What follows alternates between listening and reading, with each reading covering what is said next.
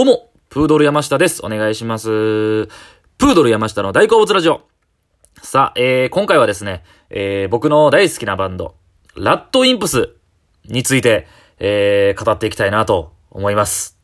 えー、ラッドインプス、えー、もう今やね、もう国民的バンドというか、もうすごい若者から、えー、年配の方までも知られてる大人気バンドなんですけども、えー、僕が、えー、最初に出会ったのが、高校1年生です。覚えています。高校1年生なんですよ。この時に初めてラッドインプスを聞いて、衝撃を受けたんですよね。めちゃくちゃすごいな。めちゃくちゃかっこいいバンド出てきたなと。もう大好きになったんですよ。はい。僕高校ね、確か1年生の時かなんかに、なんかね、授業で、自分の好きなことについて、なんか当時ね、パソコンの授業がなかったんですよ。で、パワーポイントを使って発表するっていう授業で、僕、ラッドインプスのことについてまとめて語ったんですよね。えークラスの前で、メン、えークラスメイトの前で、授業でね。っていうぐらい、えー僕はその時ハマってたんですよね。はい。で、まあ、今、まあ、すごいね、あのーまあ、日本中に人気になって、まあ、もちろん今、最近の世代というか、まあ、今の若い人の中で、まあ、印象、えー今までラッドインプスを知らなかった人の方が、もうここ3、4年で印象づけたっていうのは、やっぱりあの、君の名はっていうね、映画の、映画音楽を手掛けて、それでまあやっぱアニメっていうね、文化を通して世界でも人気になってとか、もうすごいそれで名前が一気に売れたっていう、まあ、印象というか、一般論ではそうなとは思うんですけども、まあ、えーそういう印象を持ってる人もいれば、まあ僕は、えー、だから高校1年の15年、14年前ぐらいですかね。その時はまだね、言っても今ほどの知名度はもちろんなかったんですよ。はい。えー、だって、一応ね、ラッドインプスのメンバーが、一応1985年生まれなのかな？野田洋次郎さん、ボーカルの方とか。で、えー当時だからまだ、ん20歳とか21なんですよね。僕がその、と聞いてた。僕は高校1年生。ちょうど5歳上なんですよ。えー、野田洋次郎さんとかが。で、えー、その時聴いてたアルバムが、ラッドインプス3とラッドインプス4ってアルバムで、この2枚をね、これ同じ年に出てるんですよ、2006年に。めちゃくちゃ良くて、もうこれをむちゃくちゃ聴いてたんですよ。で、何に衝撃を受けたんかなって考えたんですよね。今回喋るにあたって。で、まあ、当時こう思ってたよなっていう。で、まあもちろん曲はめちゃくちゃかっこいいんですよ。ギターも。で演奏技術むちゃくちゃ高いって言われてて、めちゃくちゃ上手いんで、かっこいいんですけど、多分一番衝撃を受けた、まあ歌詞ですよね。多分、その、なんやろな、今の言葉で言ったら、メンヘラなんですよ。だ要は、こんなにかっこ悪いことを言っていいんやっていう。言っちゃうんだっていう。なんか僕のその当時の、えー、こう、イメージでは、まあ、ロックっていうのは、まあ、かっこいいとか、まあ、J-POP で言ったら、まあ、言ったら言い方悪いですけど、綺麗事とか、いうイメージがあったんですよ。でも、めちゃくちゃね、自分の中のかっこ悪いことを言う。まあ、この最近の価値観では良くない言い方だと思うんですけど、男らしくないことを言うんですよね。だから僕、その当時、だから、16歳からしたら、え？ええの？そんなん、言うんや、普通に。そこ隠したい部分じゃん、みんな。普通は、カッコつけて。じゃないんですよ。カッコ悪いことをむちゃくちゃさらけ出すっていう。これね、多分最近の音楽の、例えば君の名とかそういう、まあ映画に曲に合わせて作ったでもあると思うんですけど、そんなイメージはないと思うんですけど、当時、20、20歳ぐらいの野田洋次郎さんは、そういう感じだったんですよね。で、覚えてるのが、僕アルバムをこう買ってね、その、えー中にそのジャケットとか入ってるじゃないですか。その中にあの、言うたら、歌詞カードとかの最後ら辺にこう、スペシャルサンクスみたいなのがあるんですよ。で、そこに、当時の、バンドメンバーとかスタッフとかバーってこう、名前書くんですけど、当時の彼女の名前書いてるんですよ。そう。彼女と、まあ、ずっと大好きな彼女があって、そこで、で、ひっついたり別れたりみたいになって、その、もうドロドロしたものがそのまま歌詞に現れてたみたいな時期があって、特にラッドインプス4とかかな。えぐいっす、マジで。もうむちゃくちゃなんか、何をとんねんお前男のくせにみたいなことがむちゃくちゃ歌詞にあるんですよね。例えば、ラッドインプス4で言うと、有名な二人ごとこの二人ごとって曲めちゃくちゃかっこいいんですよね。えー、ラップっぽいっすよね。えー、A メロ B メロにかけて。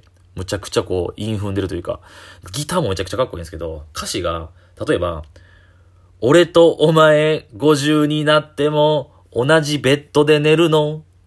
手と手合わせてたら血も繋がって一生離れなくなったりして、キモ。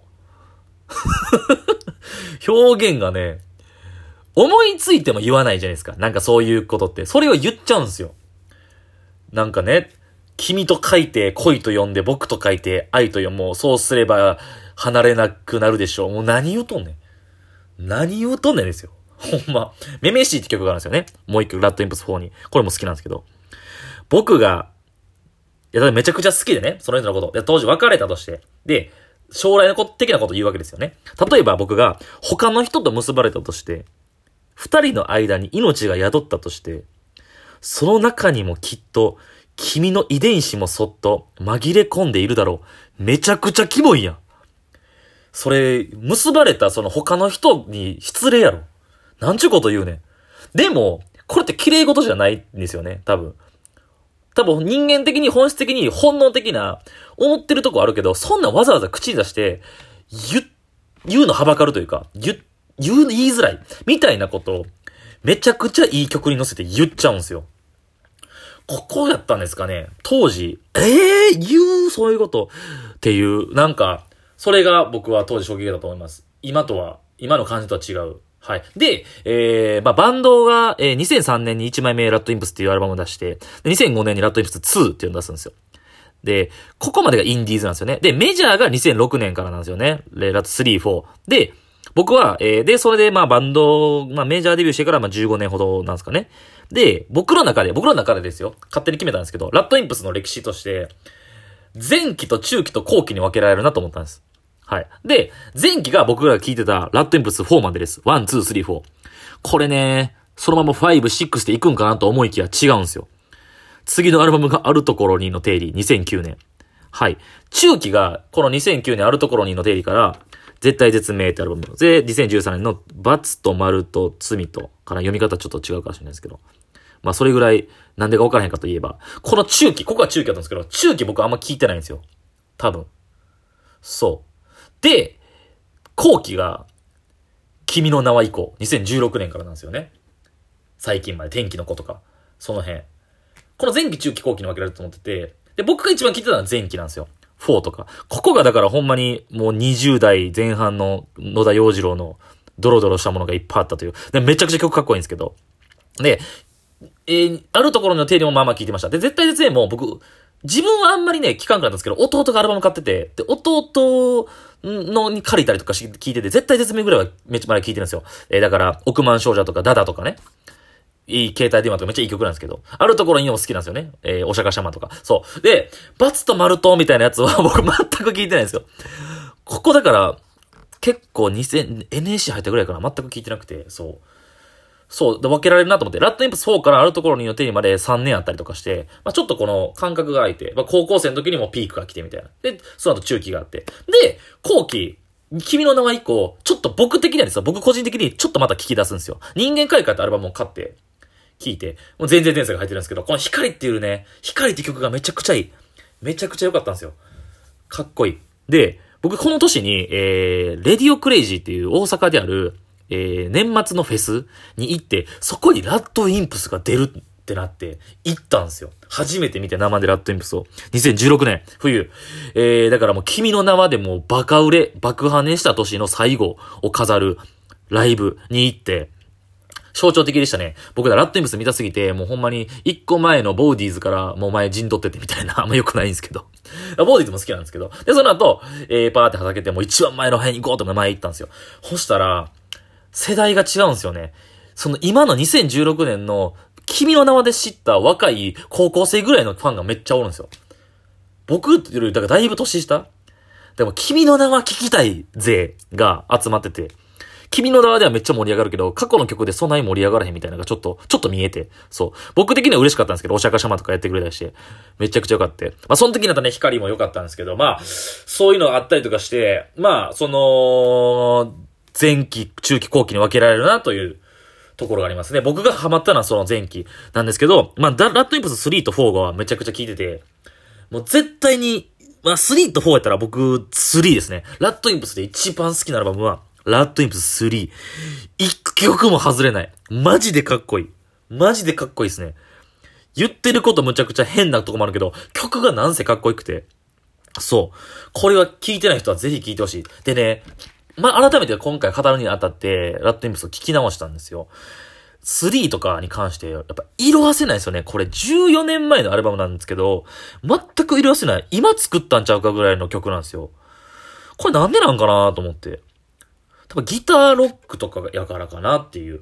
だから、当時ね、このラッドインプスこの3出した時に、めちゃくちゃ売れてるわけではなかったんですよ、正直。その、ロック好きな、えー、音楽好きな若者の界隈では売れてたんですけど、でも、なんかこう、なんすかね、王道を走ってるわけではないけど、なんかちょっと洋楽、レッチリとかに影響を受けてると、レッチリとかレディオヘッドとか洋楽のバンドに影響を受けてるって野田祐二さん言ってて、まあ、そういうなんか、かっこいいギターロックっていうのを突き詰めた結果、に14年経っても色褪せない音楽になってるのかなとか、椎名林檎とか聞いてめっちゃ思うんですよ、僕。椎名林檎も、本能とか今聞いても全然色褪せないというか、あれ20年前の曲なんですよ。でも、音楽性的になんか、当時そんな流行りの音楽を使ってないからかな。逆に色褪せないというか、ラッドインプス3を聴いてめちゃくちゃ感じました。どれもいい曲なんですよね。えー、EDP はね、かまいたちさんの出囃子とか。そうそうそう。で、そうですね、セプテンバーさんも好きし、最大公約数とかむちゃくちゃ好きだし、25個目の染色体も。ね、アルバム曲ですけど、やい、やゆって曲がめちゃくちゃかっこいい。揶揄って曲がすごい。もう、衝撃受けた。もうなんかようわからんすよ。もうラップなんか、なんかギターもむちゃくちゃやねんけど、言ってることもなんかむちゃくちゃで、エフェクトとか、うわーみたいなかかってて、もう言葉で説明できないですけど、めちゃくちゃかっこよくて。えー、トレモロも、トレモロとかもカラオケでめっちゃ歌うな。 RADWIMPSさん。これ聞いてください。いやー、もっと話したかったんやけどな。これ、米津玄師から RADWIMPS、BUMP OF CHICKEN のこのね、流れの話とかもしたかったんですけど、またぜひ、 BUMP OF CHICKEN とか、米津玄師とか、まあそういう別の話した時にまた話そうかなと。この流れね、系譜後、米津玄師、ラッドインプス、バンプオブチキンのこの系譜の話をまたしたかったですけど、時間がないので、すいません、また、えー、また話したいと思います。ラッドインプスの話でした。